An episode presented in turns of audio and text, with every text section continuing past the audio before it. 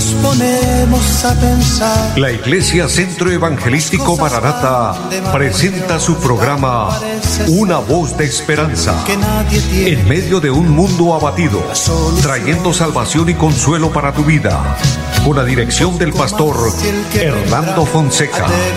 Bienvenidos. Volverá, volverá, yo bien lo sé y mi alma ya se desespera por volar. Muy buenas tardes, amables oyentes. Es un gozo grande saludarles, bendiciéndoles en el nombre del Señor. Que la gracia de Dios bendiga cada una de sus vidas. Saludo de una manera especial a mi amigo André Felipe, quien está en la parte técnica. Y a todos ustedes, bienvenidos. Les invitamos que sigan con nosotros este es un tiempo especial, un tiempo donde Dios nos va a hablar, Dios nos va a ministrar. Hay una palabra de Dios para su vida, querido amigo, hermano, porque Dios es bueno. Por eso Él quiere hablarnos, por eso Él quiere ministrarnos. Este programa, Una voz de esperanza, tiene ese objetivo y es transmitir la voz de Dios, transmitir la palabra de Dios.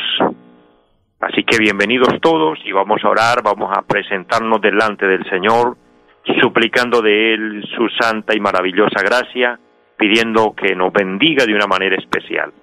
Así que, amado oyente, hermano, siervo, sierva de Dios, en cada lugar, conéctate en oración con nosotros y vamos a implorar al cielo su favor. Hay una palabra preciosa allá en la carta del apóstol Santiago, el capítulo número 5 y el versículo 13 dice la palabra, ¿está alguno entre vosotros afligido? Haga oración. ¿Está alguno alegre? Cante alabanzas. ¿Está alguno enfermo entre vosotros? Llame a los ancianos de la iglesia y oren por él ungiéndole con aceite en el nombre del Señor. Y la oración de fe salvará al enfermo y el Señor lo levantará, y si hubiere cometido pecados le serán perdonados. Amados, miramos en este pasaje de la palabra de Dios el poder de la oración y cómo hay un respaldo bíblico, hay un respaldo del Señor para cada uno de nosotros para que oremos. Dice, ¿está alguno entre vosotros afligido? Haga oración. Orar es hablar con Dios. Orar es expresarle al Señor lo que nuestro corazón siente. Orar es muy diferente a rezar. Rezar nos habían enseñado era repetir frases. Y repetir porque nos dijeron que repitiéramos algo, pero muchas veces son repeticiones vacías. De hecho, nuestro Señor Jesucristo dice, cuando ores no hagas como los hipócritas que repiten y repiten lo mismo. Orar es tener una conversación con Dios, expresarle a Dios nuestro sentimiento, decirle que le amamos, pedirle perdón, pero también suplicarle su bendición, que la gracia bendita de Él nos alcance y, como dice este pasaje de la palabra, que si estamos enfermos el Señor nos sane y que si hemos pecado, obvio que hemos pecado, hemos fallado delante de Dios, pues le pidamos perdón. No hay hombre que haga el bien y nunca peque, dice la palabra del Señor. No hay hombre justo en la tierra que haga el bien y nunca peque. Entonces, si el hombre justo peca, cuanto más el injusto, cuanto más necesitamos, mis amados, pedir al Señor que nos perdone. Así que vamos a orar. Y este pasaje en el verso número 16 dice, la oración eficaz del justo puede mucho. Clamemos al Señor que nos bendiga. Padre, y buen Dios que está en el cielo, le damos gracias. Es una bendición muy especial en este momento dirigirnos a ti, oh Dios, para suplicar su favor, su misericordia para esta programación. Bendice, Señor, esta emisora y bendice los medios por los cuales este programa se realiza. Y a cada oyente, a cada hermano, a cada hermana, a cada siervo, sierva de Dios, a cada amigo allá a la distancia, bendícele Dios. Padre, el que está triste, consuélale Aquel que está enfermo le pedimos sanidad. Al que está oprimido le pedimos libertad, Señor, que las cadenas se rompan, que todo yugo se pudra, conforme dice tu santa palabra, y que una bendición especial sea derramándose hoy sobre todas las personas que se conectan y hasta donde llega esta programación, los que nos escuchan a través de la radio, pero quienes nos siguen también a través del Facebook, Dios, bendíceles grandemente. Opera, Señor, milagros, perdona nuestras faltas, y toma control de nuestra vida, toma control de nuestra mente y que este tiempo sea de agrado delante de ti, oh Dios, y que seamos dirigidos por el poder de tu Santo Espíritu. en el nombre de Jesucristo y le damos muchas gracias. Amén. Amados, confiemos en la ayuda divina. El Señor siempre está presente para fortalecernos, para animarnos, para darnos nuevas fuerzas. Y quiero motivar a todos a que continuemos, a que permanezcamos firmes en los caminos del Señor. El apóstol San Pablo, fortaleciendo la fe de la iglesia, decía, el que está firme, mire que no caiga. El que cae, obviamente, es el que está de pie. Y por eso el apóstol dice, tenga cuidado. Cuando dice el que está firme, habla de una persona estable, de una persona que va bien, pero que hay que tener un gran cuidado porque hay muchos ataques en nuestra contra, hay muchos ataques en contra de la fe, hay muchos ataques eh, que quieren sacarnos del plan y propósito divino, las fuerzas del mal están en nuestra contra, Satanás y los demonios nos odian, eso tiene, tenemos que tenerlo muy claro. Pero el Señor, por otro lado, nos fortalece y nos conforta para que permanezcamos en Él, permanezcamos en Cristo. Mira el capítulo 15 de San Juan, el Señor utilizó ese término muy repetidas veces diciendo permaneced en mí, permaneced en Cristo, permaneced en la palabra, permaneced en la fe. Al punto que el Señor dijo permaneced en mí, porque separados de mí nada podréis hacer, se refiere en cuanto a salvación, en cuanto a relación con Dios. Se necesita, es indispensable mantener una bonita relación con nuestro amado Señor y Salvador Jesucristo. Así que fuerzas, ánimo en el Señor y para adelante, mis amados. Quiero en esta hora bendecir al, al grupo de nuestra iglesia que maneja la página Cristo Viene que nos están viendo a través del Facebook, nos están siguiendo. Dios les bendiga, jóvenes amados. Dios bendiga a mi hermana Eva Pacheco. Qué gozo saludarle, mujer de Dios, y gracias por su palabra, sus palabras de saludo y de bendición. Esto nos conforta y a todos los que se conecten a través del Facebook, Dios los bendiga, un abrazo grande. Y obviamente, nuevamente les recuerdo a los que nos sintonizan a través de la radio en los diferentes lugares que la bendición de Dios nunca falte en sus vidas que nunca falte la provisión de Dios en sus casas, que nunca falte el pan en sus mesas, que Dios provea para su familia, que Dios se glorifique. Y como les vengo diciendo, mis amados, permanezcamos en el Señor, perseveremos.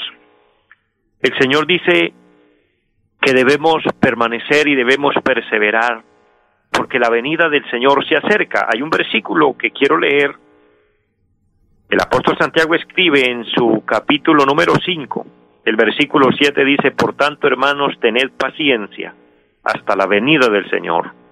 Mirad cómo el labrador espera el precioso fruto de la tierra, aguardando con paciencia hasta que reciba la lluvia temprana y la tardía. Tened también vosotros paciencia y afirmad vuestros corazones, porque la venida del Señor se acerca.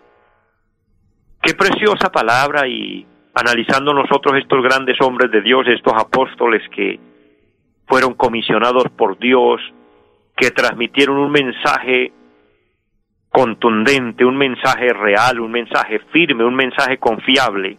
Y el apóstol Santiago dice, tengan paciencia, hermanos, hasta la venida del Señor.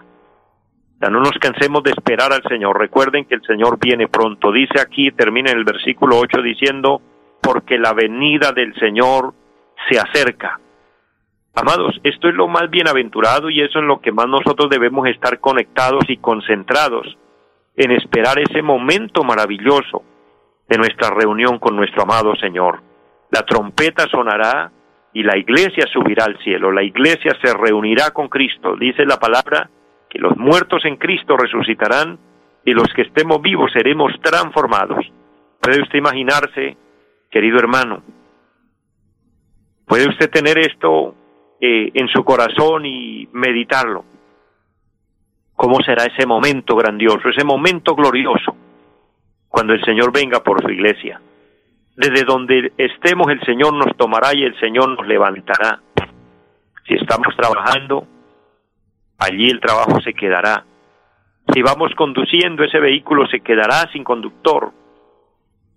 La oficina se quedará, se quedará sin la secretaria sin el empleado de confianza, sin la persona que está allí, porque si es un hijo, si es una hija de Dios, la silla quedará vacía. Amados, esto para el pueblo cristiano es extraordinario, para el pueblo cristiano una bendición gloriosa, pero para quien se quede será un caos. ¿Puede usted imaginarse en este momento el caos que se generará, el pánico en las autopistas, en las ciudades, el tránsito de vehículos colapsado por la cantidad de vehículos que quedaron en marcha sin su conductor? Muchos pasajeros cristianos también se irán, pero lo terrible es que quien no ha tenido a Cristo en su corazón quien lo rechaza y quien rechaza el Evangelio se va a quedar. Eso es lo que dice la palabra de Dios, porque esto es muy similar a cuando el diluvio vino y solamente los que entraron en el arca con Noé fueron salvos, que de hecho fueron pocos. Amados, asegurémonos de estar en Cristo, de estar en el Evangelio. Estar en el Evangelio es estar en el arca de la salvación, es estar seguros, es estar listos y preparados para ese momento maravilloso, para ese momento glorioso, cuando nos iremos con nuestro amado Señor. Pero lo más glorioso, lo más especial es que está muy cerca, está muy pronto a suceder. Así que estemos listos, estemos preparados. Para esto y para estar preparados y para estar listos, amados, hay que estar aprendiendo de Dios, recibiendo de Dios su consejo, recibiendo de Dios su palabra. Antes de entrar en una reflexión importante que quiero compartir, amados, quiero recordarles nuestra dirección en pie de cuesta donde nos congregamos haciendo la obra del Señor presencialmente, allí en la carrera séptima, número 371 del barrio Amaral. Allí tenemos un programa especial. El día martes a las 7 de la noche nos congregamos para orar hay tantas cosas por las que hay que orar y pedir a Dios misericordia. Así que les invito, los que puedan congregarse, en los que no desde sus lugares, oremos a Dios, unámonos en oración. Podemos estar distantes en cuerpo, pero unidos en espíritu. Y pidámosle a Dios misericordia por nuestro país. Pidámosle a Dios un avivamiento para Colombia. Pidámosle a Dios la salvación de tantas almas que hoy están hundidos en el pecado, en la corrupción, en la drogadicción, en la prostitución, en tantas cosas que hoy el mundo ofrece y el diablo hace cuantas cosas quiere con nuestra juventud, con nuestra adolescencia, en fin, con todas las edades, alejando al ser humano de Dios. Pero la oración del cristiano, la oración del pueblo de Dios, hará barrera para toda esta trampa del diablo y salvaremos muchas almas, alcanzaremos muchas almas con nuestro clamor a Dios. Que Dios tenga misericordia. Así que Recuerden, hoy nos unimos en oración a Dios pidiendo que el Señor tenga misericordia. Amados, los jueves tenemos programa también especial a las siete de la noche, un culto con enseñanza bíblica, y los domingos, el día del Señor, nos reunimos allí a las nueve y treinta de la mañana y a las cinco de la tarde. Son nuestros cultos maravillosos, donde estamos alimentando nuestra alma, alimentando nuestro espíritu, fortaleciéndonos fortaleciéndonos para lo que hemos venido hablando y que cada cristiano debe ser consciente para el encuentro con nuestro amado Señor, con nuestro amado Salvador y estar siempre con Él. Quiero hacer un paréntesis para saludar a mi hermano Luis Fernando Rojano desde Bogotá, nos está viendo, nos está siguiendo, Dios lo bendiga, Dios bendiga grandemente su vida, su familia, y Dios bendiga a todos los que nos ven en esa bella ciudad. Y Dios bendiga a mi querida hermana Teresa Arenales, que la gracia de Dios esté en su vida, en su familia, en su casa, y a todos. Un saludo grande a la iglesia en pie de cuesta. Les amo a todos, les bendigo grandemente de una manera sobrenatural. De esta manera, mis amados, vamos a ir a la palabra de Dios.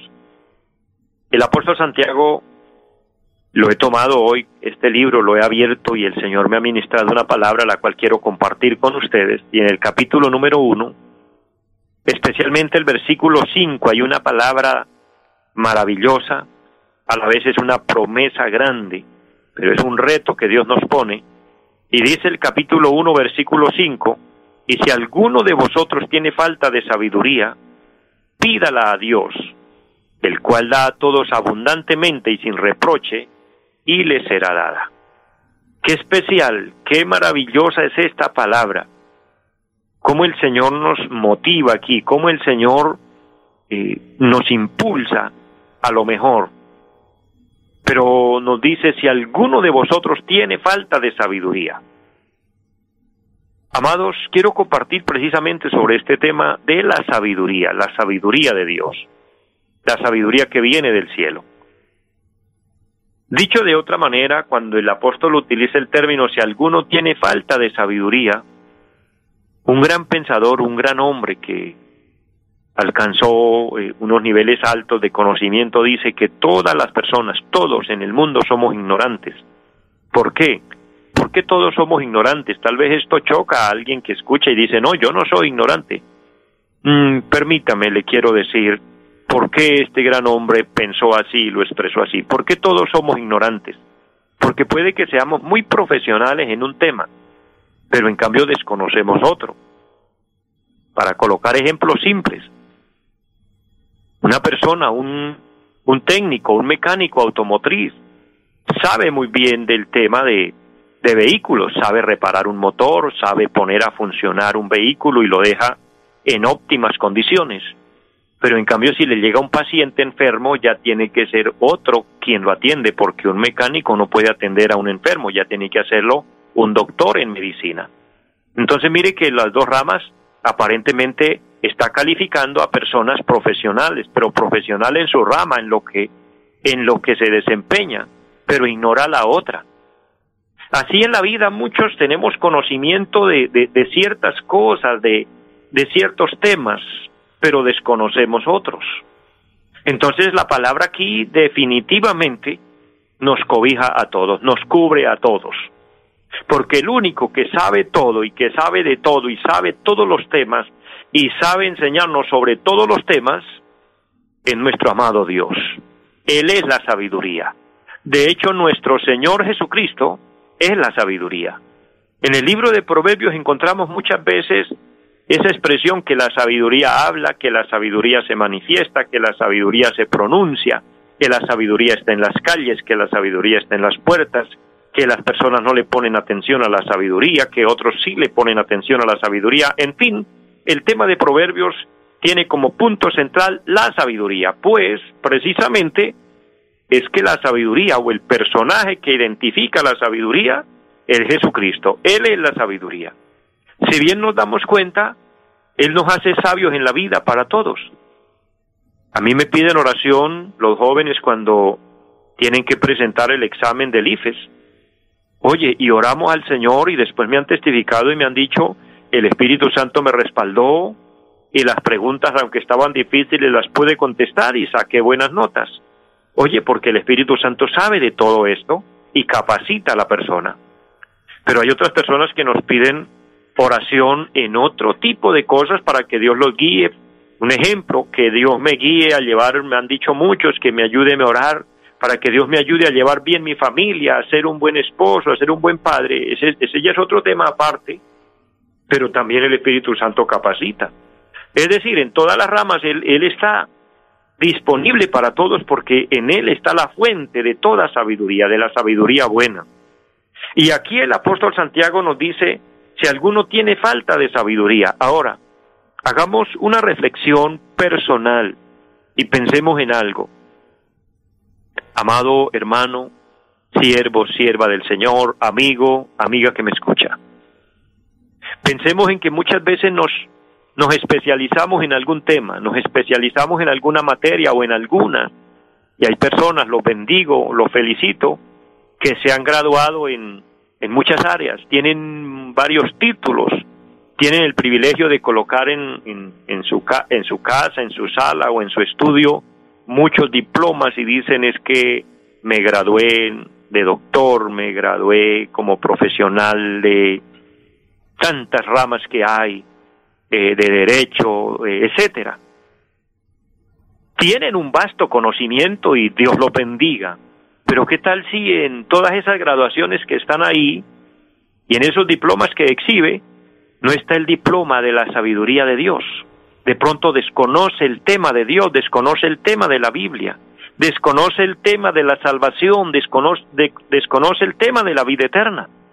Entonces, es un problema serio que una persona sea profesional en muchas cosas, pero desconozca el tema de la vida eterna. que desconozca el tema de Dios, que desconozca el tema de la salvación, terrible y fatal. Por eso el apóstol Santiago aquí nos abre la fuente y dice, si alguno tiene falta de sabiduría, pídale a Dios, que Dios le dé sabiduría.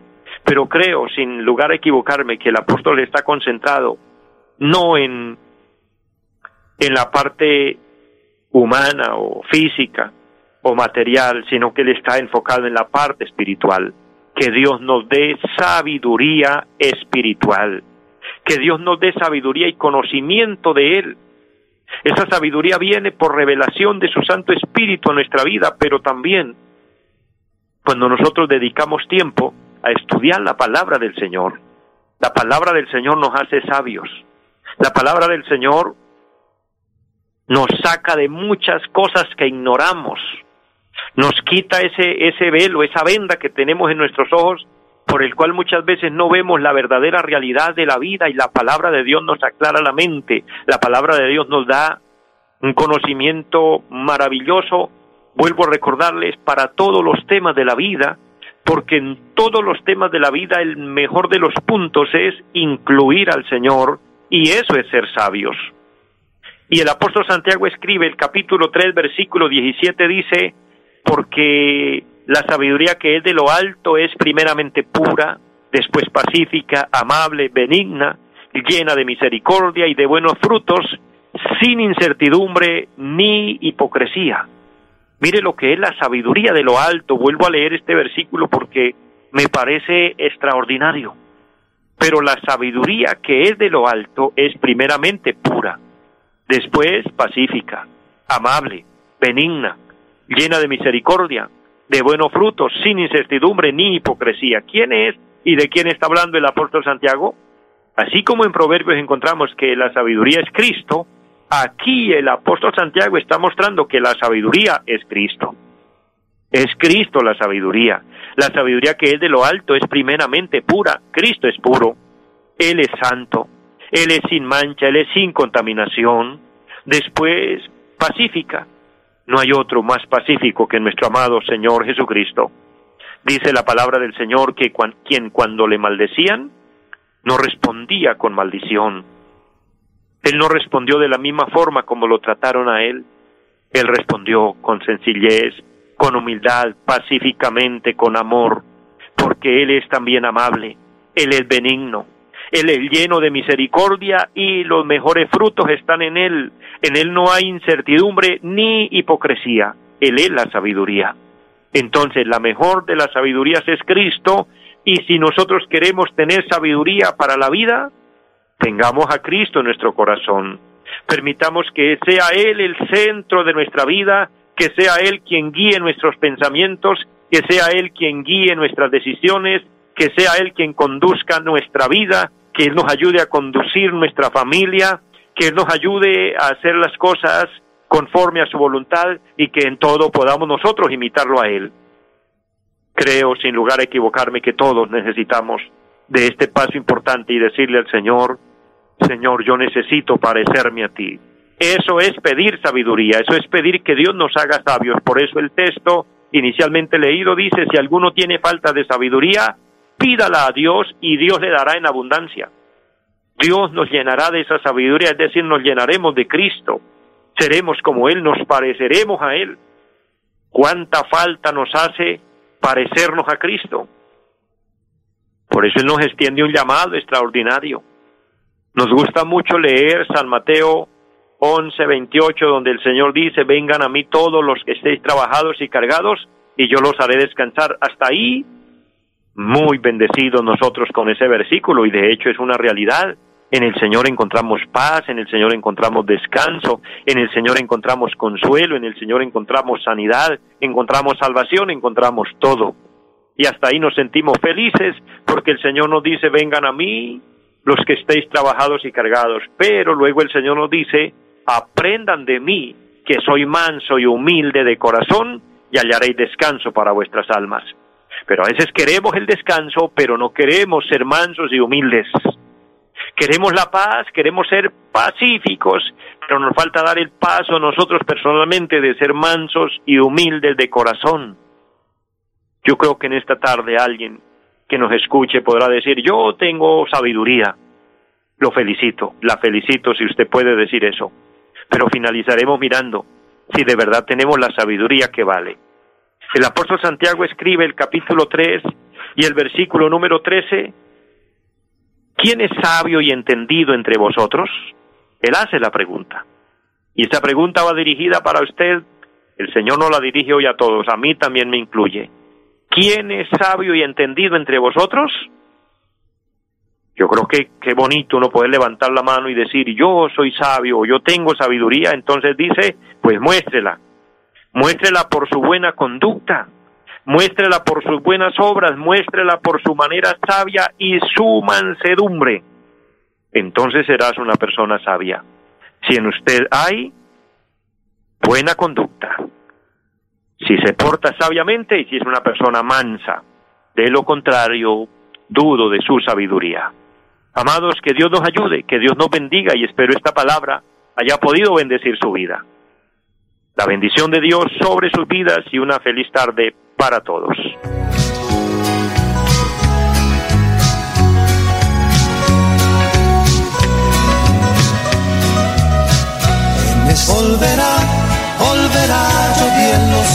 Los invitamos a nuestra reunión en los días martes 7 de la noche, culto de oración. Jueves 7 de la noche, enseñanza bíblica. Domingos 9 y 30 de la mañana, culto para toda la familia. Y 5 de la tarde, culto evangelístico. Los esperamos en la carrera séptima, número 371, Barrio Amaral Piedecuesta. Llámenos al 318-767-9537. Volverá, volverá, volverá esta vida siempre habrá que batallar. Ya nada es fácil, nos ponemos a pensar. La Iglesia Centro Evangelístico Mararata presentó su programa Una voz de esperanza. Los esperamos en nuestra próxima emisión. Volverá, volverá, yo bien lo sé. Y mi alma ya se desespera por volar.